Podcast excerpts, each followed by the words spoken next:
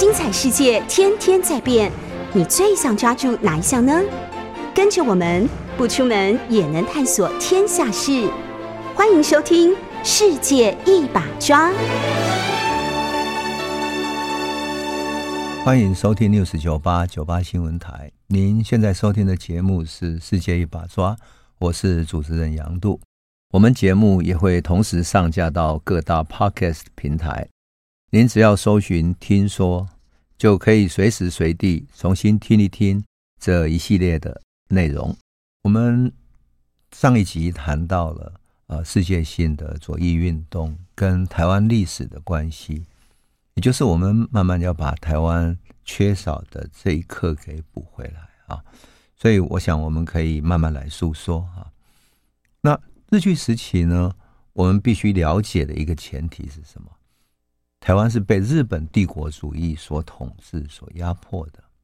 那么，所有反抗的力量当然要走向反帝国主义的，而帝国主义在理论上、在思想上。就属于资本主义的，正如列宁的理论所说的，资本主义走向的最高阶段就会走向帝国主义，因为它自动发展成为扩张的帝国，必须不断扩张它的市场、它的生产基地，而变成一个世界性的帝国，它才能够存在下去。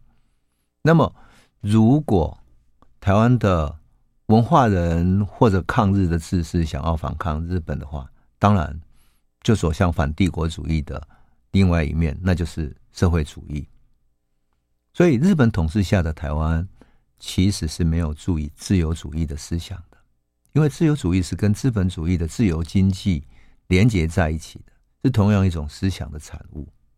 那个都是从社会主义来讲，都是资产阶级的思想，也就是自由主义的经济当然会造成贫富不均，造成有钱的、有势力的去压迫没有势力的弱势的。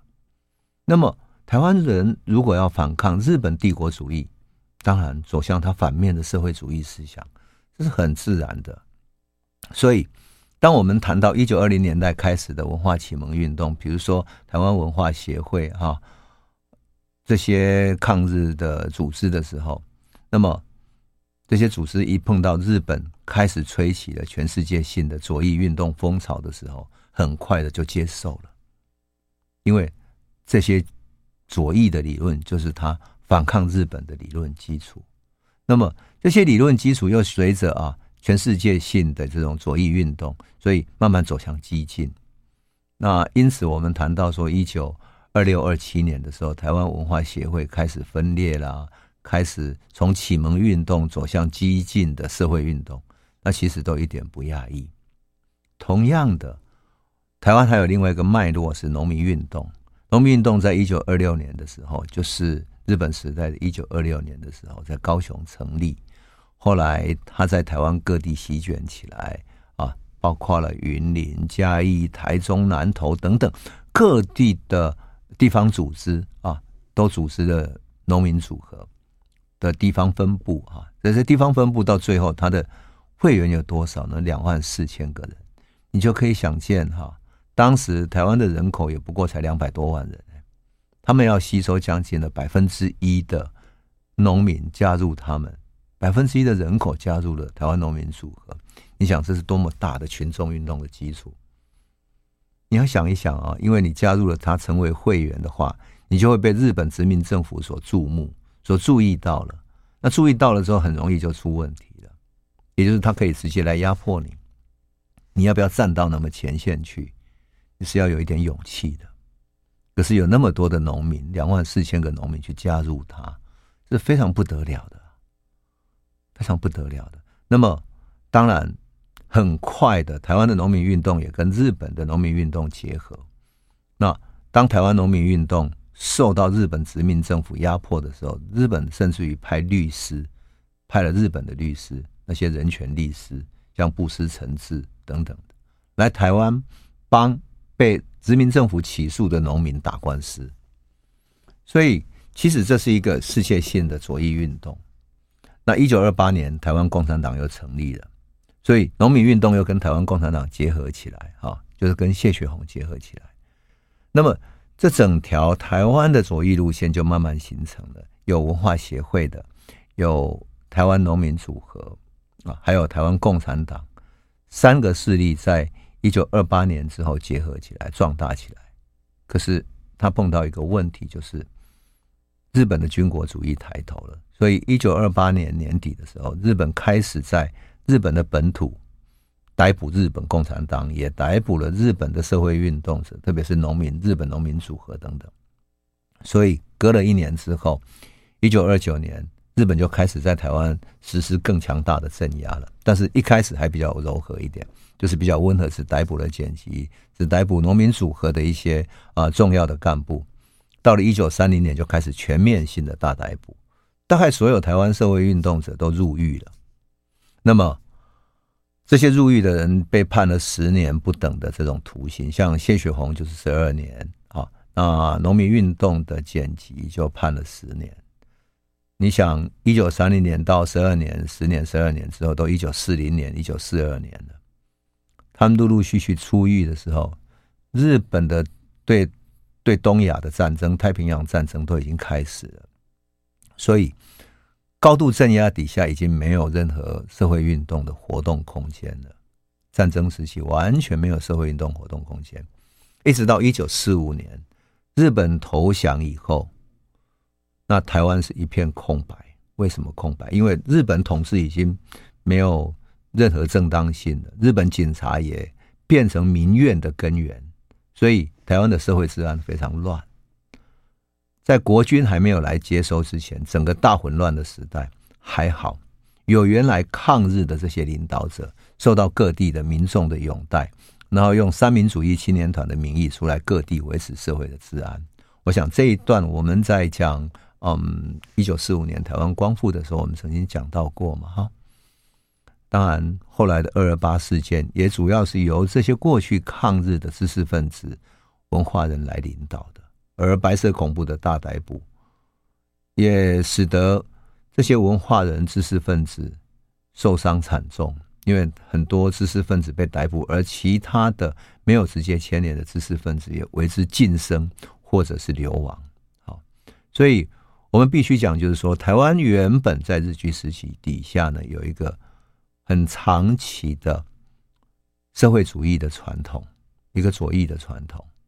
可是，在一九四九年之后，特别在一九五零年代清乡之后，已经没有活动的空间了，书被查禁，思想也变成犯罪，所以这个就是台湾左翼运动后来失去了任何活动空间的一个大的历史脉络。那么，一九五零年代之后，我们看到了台湾的思想控制，台湾的书籍查禁。来自于台湾对出版的控制、言论自由的控制等等，哈，控制到最后，台湾只剩下右翼的思维。那么，这个就是为什么民进党后来学到的是自由主义。那学到的自由主义是从哪里来的？是从胡适之，是从雷震、从自由中国所得到的这种思想的渊源。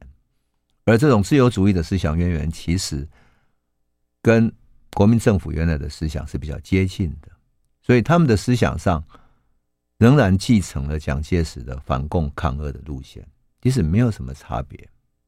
那么，这个就是台湾为什么我说哈，上一期曾经讲到过，说为什么我们会缺少左边的脑袋？因为从一开始就是没有这样的一种一种历史脉络就被切断了。切断之后呢，反抗者也不是从另外一边来反抗。而是从他的内部来进行反抗的。讲白了吧，自由中国原来就是蒋介石希望扶持起来的。自由中国原来就是蒋介石支持雷震去办这样的一个刊物，为了希望用这个刊物可以去跟美国讲说，我们是一个自由主义的国度，那希望你来继续支持。原来就是一个宣传性的刊物，只不过是雷震他们把自由中国办的真正想要宣传自由主义的思想，所以在台湾社会形成了它更深远的一种影响。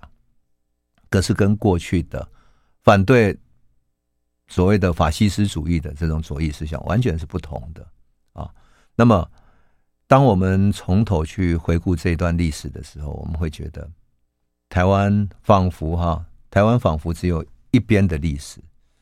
所以，当我们讲这些历史的时候，我们慢慢要回到一个更鲜活的、更古老的历史去。而讲历史呢，我们想应该要追溯到什么时代？追溯到日据时期，也就是日据时期左翼运动开始的时候，农民运动开始的时候，台湾是怎么开始了它的庶民的素朴的反抗？所以我们接下来会讲的就是台湾农民运动从日据时期的历史。那讲这段历史，我们就必须面对大历史里面有一个贯穿历史，也就是从日据时期的农民运动一直贯穿到白色恐怖时期的一个很重要的人物。那我希望从一个人的生命故事来看见这一段大大历史。这个人是谁呢？这个传奇的人物，这个历史上被淹没了非常久的人物是谁呢？他就是简吉。简吉是简单的简，吉祥的吉。那么，剪辑的传奇呢？其实我在过去啊，特别是在嗯一九八三年、八四年，就是距离现在四十几年的时候呢，我在学写研究所论文的时候，写日据时期台湾文化运动的时候，已经有知道这个人，他是农民运动领袖，但是他的资料太少了，我也不知道为什么，就是很少。后来到了二零零四年的时候，我终于被谁呢？被一个朋友邀请说，能不能去写一个剪辑的介绍？我就那个朋友就是远流出版社的老板，叫王荣文。而王荣文找我的时候，他说：“杨渡，他说我想要请你来写一个左派的人。”我想说：“啊，你找我写左派，你就是。”脑子里当我是左派嘛，所以应该找我这个左派记者来写。我就笑一笑说好啊。他说要写谁呢？他说写简吉。我说哎呀，这个人我知道呀，但是历史上记载非常之少哎。那我得要好好来来研究一下。他说对，当时呢，简吉有一个他的小孩叫简明仁，他在二二八纪念馆要办一场简吉的展览，他的图片展，还有他的介绍。他的名字叫做漫漫牛车路。他介绍他在日据时期，在漫长的荒凉的泥土路上，一条牛车走的路上，开始了抗日的农民运动。他要介绍他，我说好，那我来好好看一下。然后更有趣的是，我发现，哎，剪辑的资料怎么那么难找？因为他是左翼的，他又是农民运动，所以你只有从日据时期的社会运动史去找，而台湾的历史里面几乎是缺乏的，没有记载的，它就是一个敏感词，就跟谢雪红一样是一个敏感词。那么有意思的是谁呢？有意思的是简吉的这个儿子，他想要办他展的，这是他最小的儿子，他的名字叫简明仁。简明仁是谁呢？当时是大众电脑的董事长。更传奇的是，他是王永庆的女婿，他的太太叫王雪琳。王雪琳是谁呢？是王雪红的姐姐。而简吉呢，是台湾农民运动的领袖，是日本时代最早期的台湾共产党党人。而且这些日据时期的台共，后来属于共产国际，属于在日本共产党国际支部之下的，所以。简明仁出生的时候更是传奇，为什么？因为他是我后来在访问他、跟他谈的时候，他才谈起来说，他是二二八之后出生的。那在三月的时候，三月二十几号的时候出生的。那二二八的时候呢，发生的时候，简吉他的父亲啊，参加了嘉南纵队，带领了武装的人去攻打嘉义机场。在嘉义跟台南之间搞游击战。换言之，简吉可不是一个简单的人物，而是一个可以带领军队去作战的。而当时嘉南纵队是一个由中共地下党，包括了张治中以及这几个重要的领导人所共同组织起来的。而简吉是其中非常重要的一个人，他叫做政委，政治委员。那政委在中共的组织里面是什么角色呢？他就是有点像邓小平当时督军带着军队去渡江攻打国民党的时候，他整个督军后面的就是负责政治思想的人叫政委，他其实是负责所有政治工作的，跟当时带兵的在前方打仗的是一样的重要的人物。而简明人是怎么生下来的？二二八过后，也就是简吉正在打游击，正在山区里面逃亡的时候，简吉他的太太叫陈和，陈和。这个时候怀孕，怀了简明人，而且怀胎到已经快要生产了。可是我们都知道，三月八号，二十一师从基隆上岸之后，沿着纵贯线从北到南慢慢镇压，慢慢过去。那在嘉义跟台南这边啊，过去的比较顺利，为什么呢？因为当时的嘉南纵队是由中共地下党在组织的，他们知道他们的武装力量是不足以跟国军对抗的，所以他们很快就散开，把他们的游击战的这些组织都散开了。所以这边的牺牲比台北少，少了一些什么？少了一些无辜的牺牲者去对抗作战，也就是不会有那种路边扫射等等，除非是后来被逮捕的。那也就是说，他整个过程的的顺利呢，使得。这些人当然就慢慢撤退到山区去了。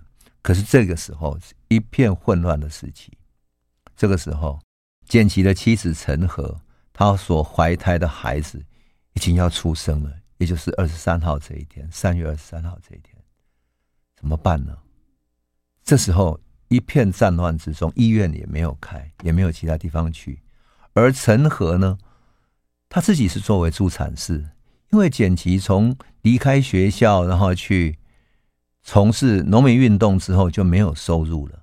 陈和为了养家，为了带孩子长大，去考了助产士的执照，因此他是靠助产士执照去帮人助产，然后把孩子抚养长大，靠了这微薄的收入把孩子抚养长大的。简吉几乎是没有能够给家里带来其他的收入的，是他靠他的双手。所以他知道怎么接生孩子，问题是他要自己怎么办？这是他自己要生啊。这时候医院也没有开，所以陈和在这个兵荒马乱、战乱的时代里面，他自己回到他的房间里面。然后他那时候已经有几个更大的孩子，他告诉孩子说：“你们在外面看着。”他把房门一关，自己在里面。你想，一个助产士，然后他自己把孩子生下来。我们可以想象，就是说，作为我们说人生最痛的生产是最痛的剧痛之一，最高级级别的痛。他在那个房间里面忍着生产的剧痛，那在兵荒马乱的时代，忍着所有的一切个人的艰难，把这个孩子生下来。那生下来之后，那个孩子啊。当然有哭声，哭完的时候，他帮他把脐带剪断，处理好了，帮他身体擦干净，再包好了之后，陈和就力气耗尽了一样，整个人就昏倒了。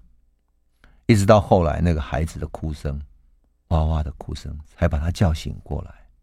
所以，陈和就这样抱着那个孩子，开始哺乳，开始养大这个孩子。你。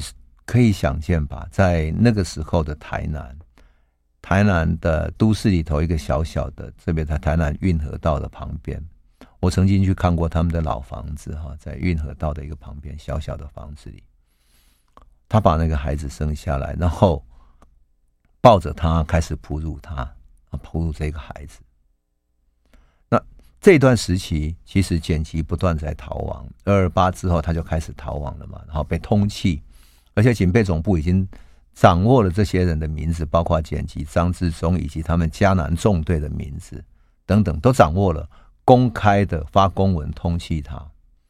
所以简吉平常都不敢在白天回来，只敢趁着半夜的时候，天黑啊，回到家，然后看了一下孩子，抱一抱孩子，啊，天还没有亮的时候就要赶快跑了。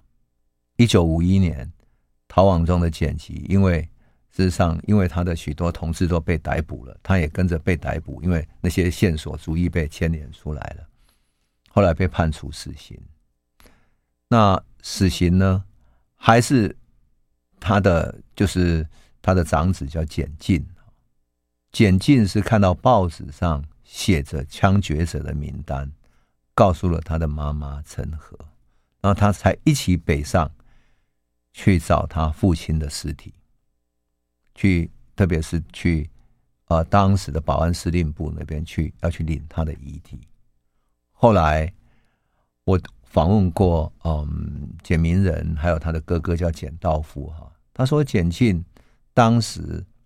跟着妈妈北上，他妈妈告诉他说：“我们去领遗体的时候，你什么话都不要说，免得造成你的未来的麻烦。你还是小孩子。”他就静静的领完遗体，然后火化了之后，然后带着他的骨灰，带着他的骨灰，然后坐着列车回到台南。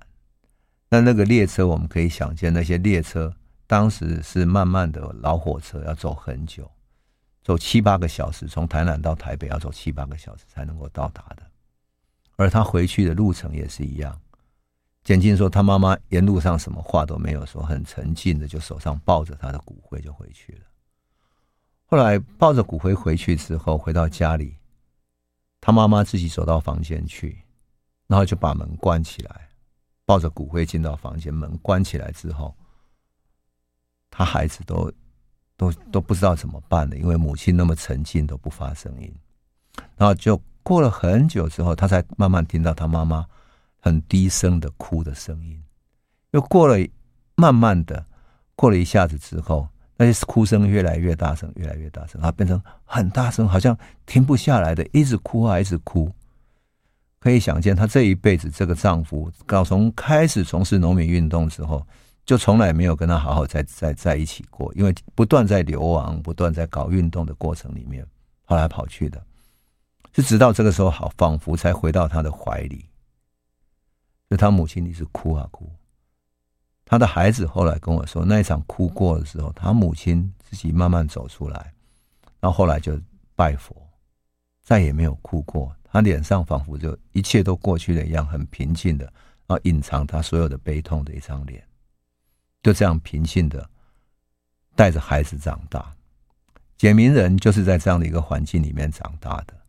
他常常说，他母亲在佛的前面每天晚上拜佛，而拜佛的佛堂里面，他母亲仿佛有一本很奇特的、不像佛经的书，是拜佛的时候会跟那个布包一样。过去我们在都知道，农村有那种布的包包裹一样的，把他的佛经包起来。可是包着佛经里面还有一两本是。他很奇特的书，但是不知道是什么。他母亲就这样包起来。那么他到底是什么？他有一个什么样的故事呢？我们先休息一下，回头再来说。欢迎回到九八新闻台《世界一把抓》，我是杨度。我们刚刚讲到了，在二二八的时候，简吉的妻子陈和生下了一个孩子，然后这个母亲忍着生产的剧痛。自己把孩子生下来，你想，哎呀，一个母亲自己生下孩子，忍着那个剧痛，把孩子包好，那多么不容易呢？所以简明仁就在这样的一个环境里面生下来的。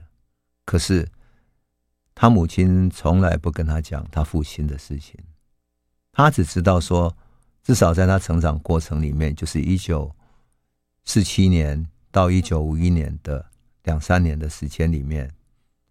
他的父亲曾经回来看一看他，抱一抱他，但是他太小了，他毫无记忆。这个在二二八之后生下来的孩子简明仁，后来成长的过程中，他母亲尽量不要提及过去的事情，一直到后来，他在交通大学念完书之后，到美国的加州伯克莱大学去读书，在美国这一段时间。他才开始悄悄的寻找自己父亲。他知道他父亲的名字叫简吉，可他的历史在台湾是找不到的。他父亲在他四岁的时候，就是用中共地下党的罪名遭到枪决的。他的母亲也很少跟他谈及父亲的所有事情。简明仁当然知道。后来我访问他，他说可能母亲啊有顾虑吧。因为戒严时代，父亲是政治犯，如果讲起父亲的名字，其实是一个禁忌，那这个孩子如果出去外面讲的话，会不会是带来给孩子带来麻烦呢？而且，如果孩子知道了父亲的死亡是因为关注政治，因为政治的案件而被枪决，会不会心里怀着怨恨成长呢？那么，在他青春期开始有思想、开始有反抗意识的时候，他会不会忍不住去探寻禁忌的课题，然后采取行动？那如果这个孩子很年轻，还不知道后果的时候，乃至于不知道外面一个情势的时候，就采取什么样冲动的行动，会不会带来什么不测的后果？所以，他母亲宁可不要让孩子知道父亲过往的历史，因为他不希望孩子重蹈简吉的覆辙。所以，即使在家里面啊，简明人。都知道他父亲像一个谜一般的名字，也是他妈妈不愿意提起来的禁忌，提起来妈妈也会痛心，所以都不提。一直到他到美国之后，他开始感受到不同的社会氛围了。简明仁跟我说，在一九七一年的伯克莱大学，正是美国学生运动的大本营啊。伯克莱大学这些学生运动的高潮是在一九六八年。反对越战的高潮就在校园里面，甚至于为了对抗美国的啊征兵制度，这些大学生拒绝征兵，然后在校园里面贴满了各种标语，在街头到处去演讲。我想，如果对于一九六八年美国学生运动感兴趣的，应该可以在啊南方朔曾经写过的一本书叫《自由之爱》里面看到他很详细的场景啊跟描述。当时的这些一九六八年的美国学运，也有相当左翼、相当激进的这些标语，来自于跟大陆的文化大革命是结合在一起的，是受到大陆文化大革命的影响，充满了青春、政治的解放、性的解放等等的，乃至于跟美国的人权运动也结合在一起哈。所以，当简明仁到美国去读书的时候，校园里面呢，还有几个建筑的。大面玻璃都被学生打破了，在冲突之中跟警察打冲突的打破了，这些校园里面的玻璃都还没有修复呢，而里面还校园的的墙壁上啦，呃，校园的这些那些布告栏上贴满了反战的标语。那下课的时间里面呢，校园的广场上很多人聚集在演讲，讲反战，讲黑人的民权运动，所以。也就是在美国，他开始在校园图书馆里面安安静静的独自去找他父亲生前的足迹。他想要找过去的历史资料，而那些历史被掩埋太久了，根本没有办法理清啊。这个时候最有趣的是，他因为运动的关系认识了王雪琳，王永庆的女儿王雪琳也在伯克莱念书。他们两个志趣相投，然后相约吃饭，然后慢慢谈起了恋爱。等到学业完成以后，简明仁想，与其回到台湾，不如留在美国教书好了。两个就开始论及到婚嫁了。那我们都知道，一九七零年代啊，很多习俗都还是按照古老的习俗来办事情的，所以他们两个如果要结婚的话，按照古礼，简明仁的妈妈就要去王永庆的家里提亲。那要去提亲怎么办呢？要安排。所以王雪林那时候跟简明仁都在美国嘛，他们就要安排啊，谁去接简明仁的妈妈就陈和哈去见王永庆。后来他们跟我说，陈和当时是由王雪红带着去见王永庆的。在台塑旧的一个大楼，不是还后来还不是后来建的那个大楼哈，呃，在南京东路跟建国那附近的一栋大楼里面，去提亲的时候，陈和并没有特别提剪辑，但是王永庆知道剪辑，而且当着面跟他说：“我知道，我知道剪辑，我很敬佩他，他为台湾农民做了很多的事情。”我后来访问的时候，我就觉得王永庆这一点是很特别的。为什么王永庆对于早期日据时期的这些抗争者、这些反抗者，他还是知道历史的，还是充满敬意的。而且王永庆有时候也会使用这些人来管做什么呢？在里面去帮他管财务。我是听了一个老政治犯跟我讲说，王永庆会找他们管财务。我问他为什么呢？难道他不怕政治上的禁忌吗？不怕有问题吗？他说不。王永庆认为说，这些左翼的人，这些追求社会正义的人，个性特别清廉，绝对不会贪污，所以叫他们管财务绝对可以放心，他绝对不会去污一分钱。这就是王永庆很特别的思维方式。可是最特别的是什么？最特别的是说，一个无产阶级革命家、农民运动家，一个旧台共的党人、中共地下党的人，他牺牲的时候，他的儿子出生于二二八的这个孩子，会最后娶了一个大企业家王永庆的女儿。你能够想象吗？后来我在写剪辑传的时候，写到这段历史。我都觉得说，哎，就你如果叫一个编剧这样编，都不好意思编出来，对不对？一个旧的台共党人的孩子去娶了台湾最大企业家的王永庆的女儿。好，一九七零年代他们在美国结婚了。一九七八年，简明忍就受到交通大学的邀请，回到台湾来教书，所以慢慢的他就安定下来了。一九八零年，简明忍开始想起说，嗯，他。妈妈从小把他带大，多么不容易。他决定接妈妈来台北一起住。好，一起住的日子里面，他突然想起来说：“哎，妈妈以前在南部的时候，每天都会拜佛。他有一个小小的布包，那个布包呢，里面包着佛经。晚上他就把那个布包打开，拿出佛经来念。可是佛经旁边的那几本书，好像是一个什么样的他父亲的日记这样。”所以他就打电话问他还在南部的哥哥，就是简道夫。他说：“哎，妈妈以前住在南部的时候，他那个小小的布包还在吗？”他哥简道夫说：“还在啊。”他说：“那你可不可以寄过来呢？”这个时候，简明忍已经是大众电脑的董事长了，事业有成，所以他开始认真研究父亲，逐渐了解父亲，而且对于日据时期的文化协会、农民组合。乃至于延续到一九五零年代的这些故事，他慢慢有多一点的了解。他甚至于找日据时期的一些社会运动者，比如说农民运动的简娥，曾经跟简吉一起奋斗的许月里，白色恐怖的受难者像林书阳、陈明忠等等一起聚会。他想要多了解那个时代的历史，那么他会发现什么样的他父亲的历史呢？我们先休息一下，回头再来说。欢迎回到九八新闻台，世界一把抓，我是杨度。我们节目也会同时上架到各大 Podcast 平台，您只要搜寻“听说”，就可以随时随地重新听一听这一系列的内容。我们谈到了，嗯，简明人，也就是简吉的最小的孩子，他几乎是啊、没有见过父亲的这个孩子，终于开始要追索父亲的历史了。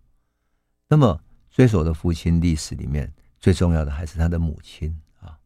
那他母亲呢？从日据时代开始，从丈夫啊开始从事农民运动之后就没有收入了。他们两个曾经都是凤山国小的小学教师，可是简吉辞掉了教师这种稳定的职业之后就没有收入。可是陈和在两个结婚之后，按照当时的一种社会习俗。结婚之后就辞掉了工作，所以他也没有收入。最后他考上助产士的执照，啊，然后靠着助产士的身份去工作，有那种微薄的收入来养活几个孩子，这样呢就可以让剪辑没有后顾之忧。可是我们都知道啊，生产的过程里面，孩子从啊母亲的子宫出来的时候，其实。全身都是血啊！你要慢慢把小孩擦干净、弄干净，这样子。那么，母亲后来皈依了佛门，每天会念经，然后晚上的时候会在佛堂念经。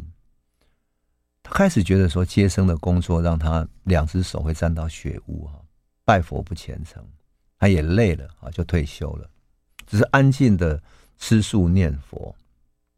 一开始，他妈妈搬到屏东，跟第四个儿子简道夫一起住。那简道夫就看到他把那个小布包打开，然后拿出佛经，慢慢的、安静的念诵。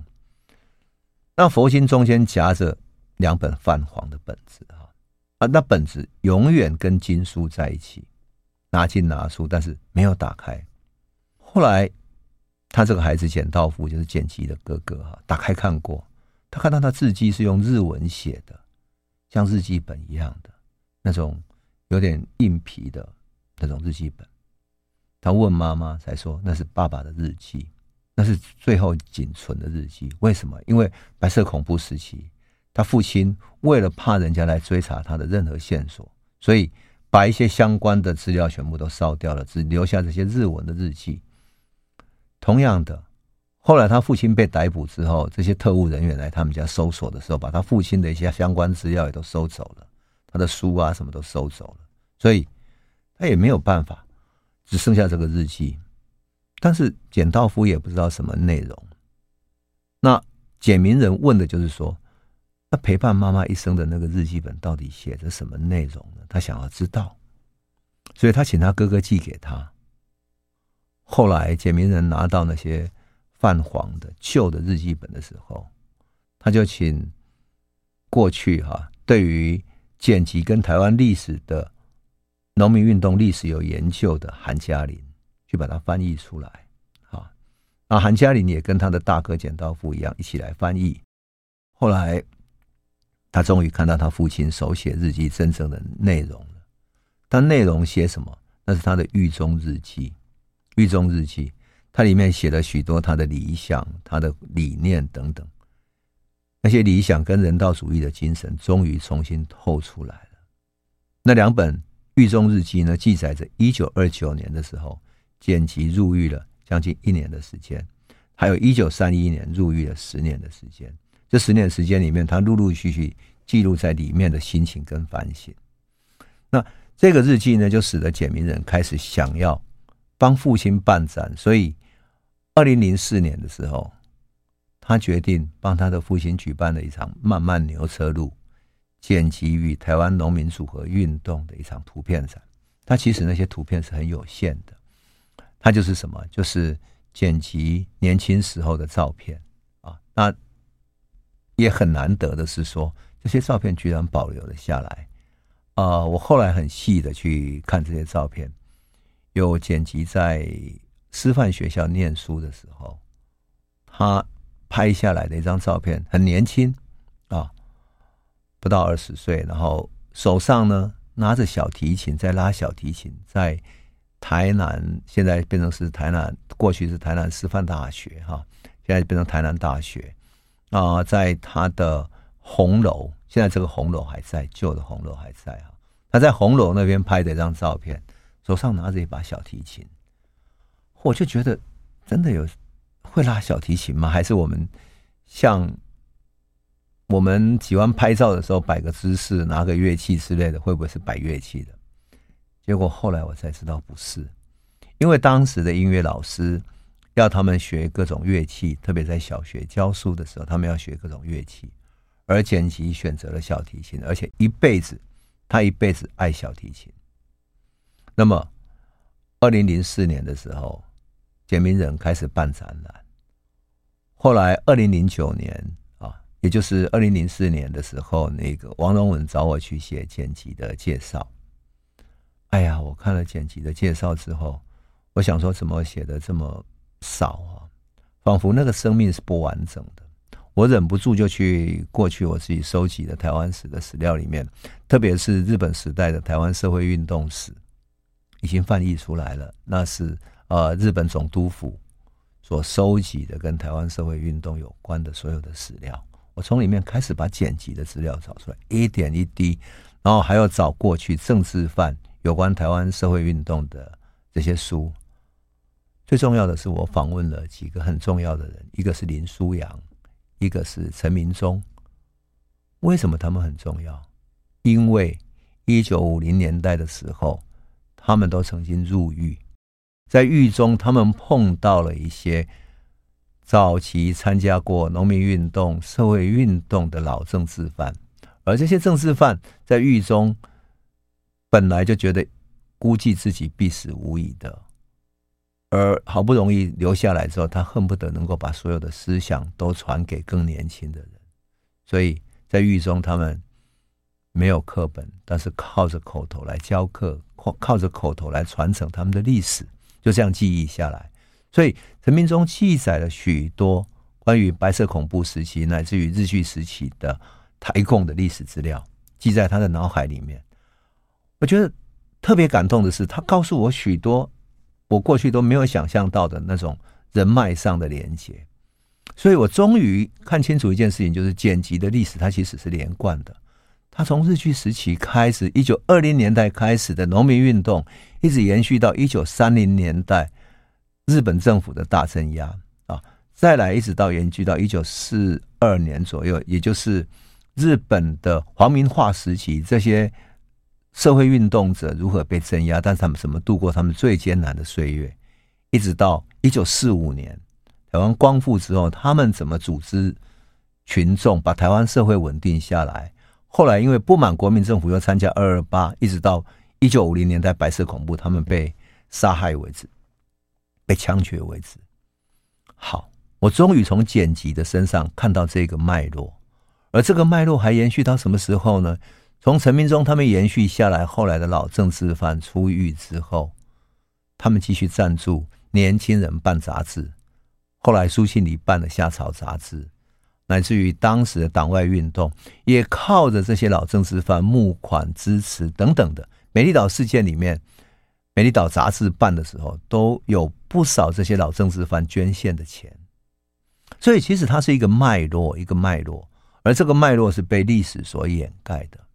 因此，我就觉得说，我必须好好来写写剪辑这个人，通过剪辑这个人，把台湾的农民运动以及台湾的左翼运动史贯穿起来，然后帮让历史可以真正的呈现。所以后来就写了《剪辑台湾农民运动史诗》这样的一本书。通过一个人的生命，把整个社会运动史连贯起来。啊，那因为这本书的出版嘛，后来我就跟简明仁，当然他也愿意到各个大学图书馆去办图片展览，还有巡回讲座，前后办了八年左右，在各大学办了六十几场的展览跟讲座，哈，让让很多历史系的学生或者大学生重新来看见。那我觉得特别感动的是说。历史是多么悲哀，然后又多么强韧。一个在二二八，当时带着农民、带着群众运动，在嘉南地区啊进行对抗的人，后来他流亡了，他被枪决了。可他二二八留下来的那个血脉，就是他的母亲自己剪断脐带所养大的这个小孩。居然回过头把这一段历史重新补回来了，所以你说历史那么残酷，可是又何等慈悲，让这个历史可以重见天日。所以我觉得，当我重看这段历史的时候，往往有很深的感动，觉得我们看到的不仅仅是说政治的压制，还有看到人性的坚强、温暖以及强韧的生命力。因此，我后来重写这一段历史，以及。追溯这段历史的时候，我才看清楚台湾的历史里面有它很丰富、很温情，而且很强韧的那一面。它和现在很多政治上的口号是不同的，那就是真正的人的生命史。那么这段生命史跟农民运动的历史，我们以后会来慢慢诉说。我们会听到更多好玩的，来自于土地的温暖、抗争、互相扶持、互助的故事。